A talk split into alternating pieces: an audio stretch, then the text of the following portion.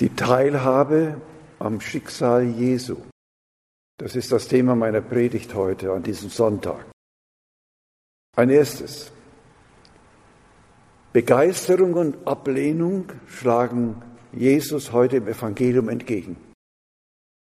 Am Ende seines Lebens wird er es nochmals erfahren. Hosianna, kreuzige ihn. Ein erstes dazu. Was lässt die Menschen so zwiespältig reagieren? Einer der Iren, den Sie von Jugend an kennen, kann begnadet reden. Sie sind fasziniert von der Kraft seines Wortes. Zunächst wird seine Selbstoffenbarung auch von ihnen angenommen. Große Dinge hört man von ihm. Aus Kapharnaum hat es bis herauf nach Nazareth wie ein Lauffeuer sich verbreitet. Zunächst ist Jesus in aller Munde. Etwas von seinem Glanz fällt auch auf sie, die Menschen in Nazareth. Aber ist das nicht der Sohn Josefs? Kaum zu glauben. Ob er zu Hause auch kann, was er da in Kapharnaum gemacht hat, ob wir ein spektakuläres Wunder von ihm erleben werden. In ihm sollen sich ja die messianischen Verheißungen erfüllt haben.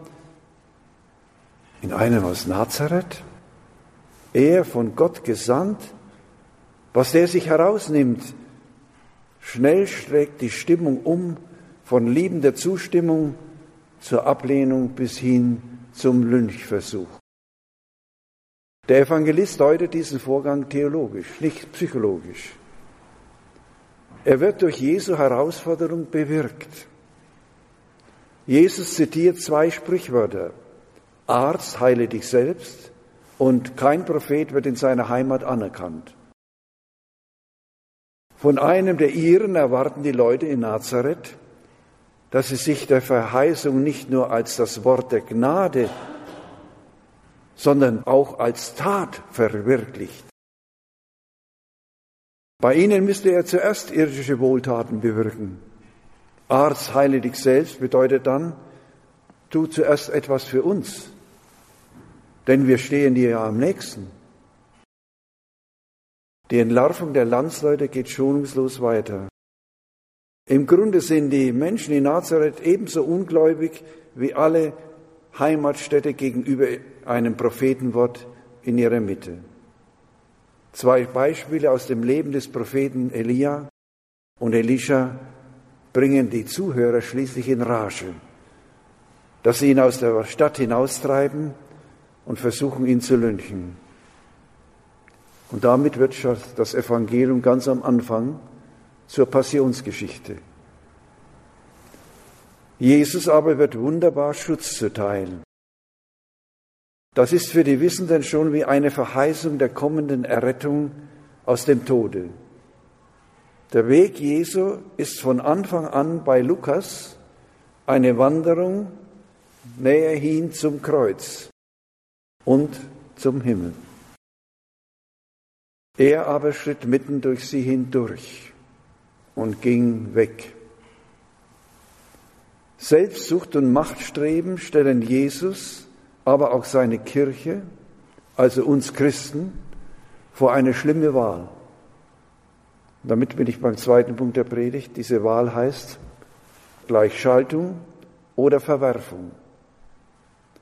Die Kirche hat es im Lauf der Zeit immer wieder erlebt, dass sie am Schicksal Jesu auch Anteil hat und deshalb hat sie es immer vermieden, ihre Priester zum Beispiel in deren Heimatorten einzusetzen. Sie weiß, die Gefahr der Manipulation und Gleichschaltung, die dem allzu Vertrauten und dazugehörenden droht. Sie weiß, wie es dem Jeremia in seinem Heimatort Anatot gegangen ist, als sie zu ihm sagten, du sollst dich nicht als Prophet im Namen des Herrn gebärden, sonst stirbst du durch unsere Hand. Durch die Geschichte hindurch haben vielmals die weltlichen Mächte versucht, die Kirche gleichzuschalten. Aber es gab zu allen Zeiten viele, denen ihr Widerstand gegenüber den Mächtigen die Freiheit oder das Leben gekostet haben. Nur ein Beispiel aus unserer Zeit will ich nennen. Erzbischof Oscar Romero von Nicaragua, der während eines Gottesdienstes in seiner Kathedrale von einer Todesschwadron der herrschenden Militärjunta niedergeschossen wurde, weil er die Ungerechtigkeit und den Terror gegen das Volk anprangerte. Es kostete ihm das Leben. Die prophetische Stimme der Kirche und die Folgen können wir immer wieder erleben.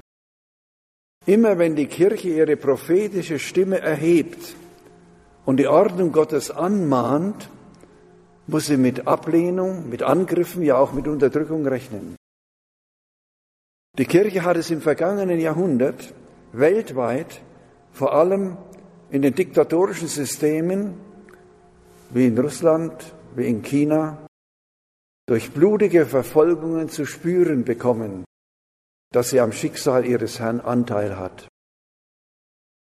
Der Druck auf die Kirche in einer sogenannten freien Gesellschaft ist auch bei uns zu spüren. So ist in unserer Gesellschaft die Sensibilität für die Würde des ungeborenen Lebens stark zurückgegangen. Die Lesung aus dem Propheten Jeremia spricht von der schöpferischen Liebe Gottes für das im Leib seiner Mutter heranwachsende Kind. Jährlich werden bei uns mindestens 100.000 Kinder abgetrieben. Das sind jeden Tag zwölf Schulklassen. Jeden Tag zwölf Schulklassen von 24 Kindern. Man beklagt den Geburtenrückgang und die dadurch entstehenden Probleme für unser Sozialsystem, verteidigt aber vehement das absolute Selbstbestimmungsrecht der Frau. Dem im Mutterleib heranwachsenden Menschen, und das waren wir alle einmal, aber wird das Recht auf Leben verweigert. Der Kirche bringt es nicht nur Anerkennung, wenn sie sich für die Kleinen und Wehrlosen einsetzen, sondern auch heftigen Widerspruch bis hin zur Diffamierung und Anfeindung. Aber gerade dann sind wir in guter Gesellschaft mit Jesus und den Propheten, mit den Heiligen und den Märtyrern. Immer steht der christliche Glaube in dieser Spannung zwischen Begeisterung und Ablehnung. So war es bei Jesus und so wird es auch bei jedem seiner Jüngerinnen und Jünger wenn sie wirklich welche sind, sein. Zu allen Zeiten ist der Christ, sind wir bedroht von der Versuchung, uns an den Geist der Welt anzupassen, gleichgestaltet und für politische und gesellschaftliche Zwecke missbraucht zu werden. Und manche Stimmen beim synodalen Weg gehen genau in diese Richtung, sich den irdischen Gegebenheiten, den Gegebenheiten der Gesellschaft anzupassen. Dann braucht es vom Geist Jesu ergriffene prophetische Menschen, die dagegen ihre Stimme erheben, damit wir auf dem Weg der göttlichen Wahrheit bleiben. Die erste Lesung, das Evangelium, haben uns diese Wirklichkeit christlicher Existenz klar vor Augen gestellt. Jeder von uns ist bei der Taufe zum prophetischen Dienst geweiht. Und diese Sendung wurde im Sakrament der Firmung erneuert und bekräftigt. Die erste Lesung und das Evangelium haben uns das Schicksal des Propheten und des Gesandten Gottes vor Augen gestellt. Die zweite Lesung aber aus dem ersten Korintherbrief und das Tagesgebet zeigen uns, wie die prophetische Berufung und Sendung ausgeübt werden soll. Und damit bin ich beim dritten Punkt. Prophetische Reden sollen von der Liebe geleitet sein. Wenn ich in den Sprachen der Menschen und der Engel redete, hätte aber die Liebe nicht, sagt Paulus, wäre ich dröhnendes Erz oder eine lärmende Pauke. In der Antike war der Rhetor ein wichtiger Beruf. Rhetorik, die Kunst der Rede, wurde in den Schulen gelehrt. Augustinus hat die Kunst der Rede nicht nur gelernt, sondern noch bevor er Christ wurde, in Karthago seinen Studenten gelehrt. Durch die Macht der Rede konnte man Menschen beeinflussen, überzeugen, vor Gericht einen Prozess gewinnen. Deshalb hat man Rhetorik studiert.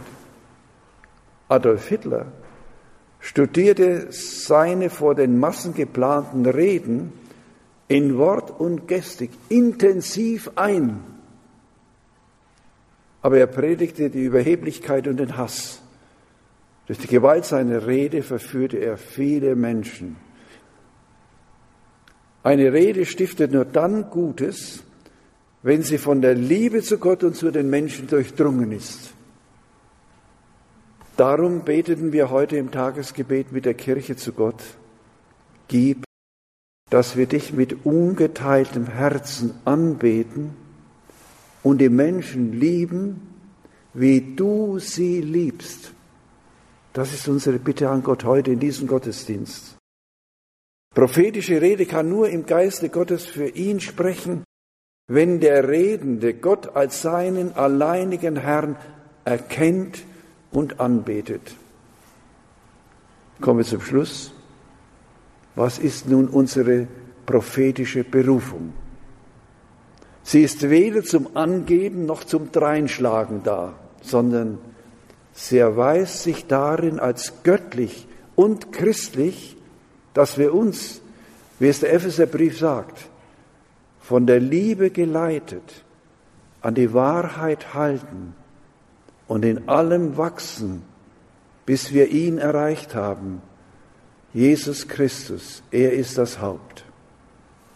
Also nicht kopflos, orientierungslos in eine ungewisse Zukunft hineinschlittern, sondern Christus ähnlicher werden, in der Liebe zu Gott, den er seinen lieben Vater nennt. Uns an die Wahrheit halten, dass Gott gegenwärtig da ist. Von der Liebe zu Gott und von der Liebe zu den Menschen geleitet, uns der Gegenwart und der Zukunft stellen, den Mund aufzumachen und zu handeln. Wenn es darum geht, falsche Entwicklungen zu stoppen und gute zu fördern. Bei allem unseren Kopf, unseren Verstand und unser Herz befragen, aber immer im Hinhören und Hinschauen auf ihn, der das Haupt ist, auf Jesus Christus. Und dazu haben wir uns heute versammelt, auf ihn zu schauen, an ihm Anteil zu haben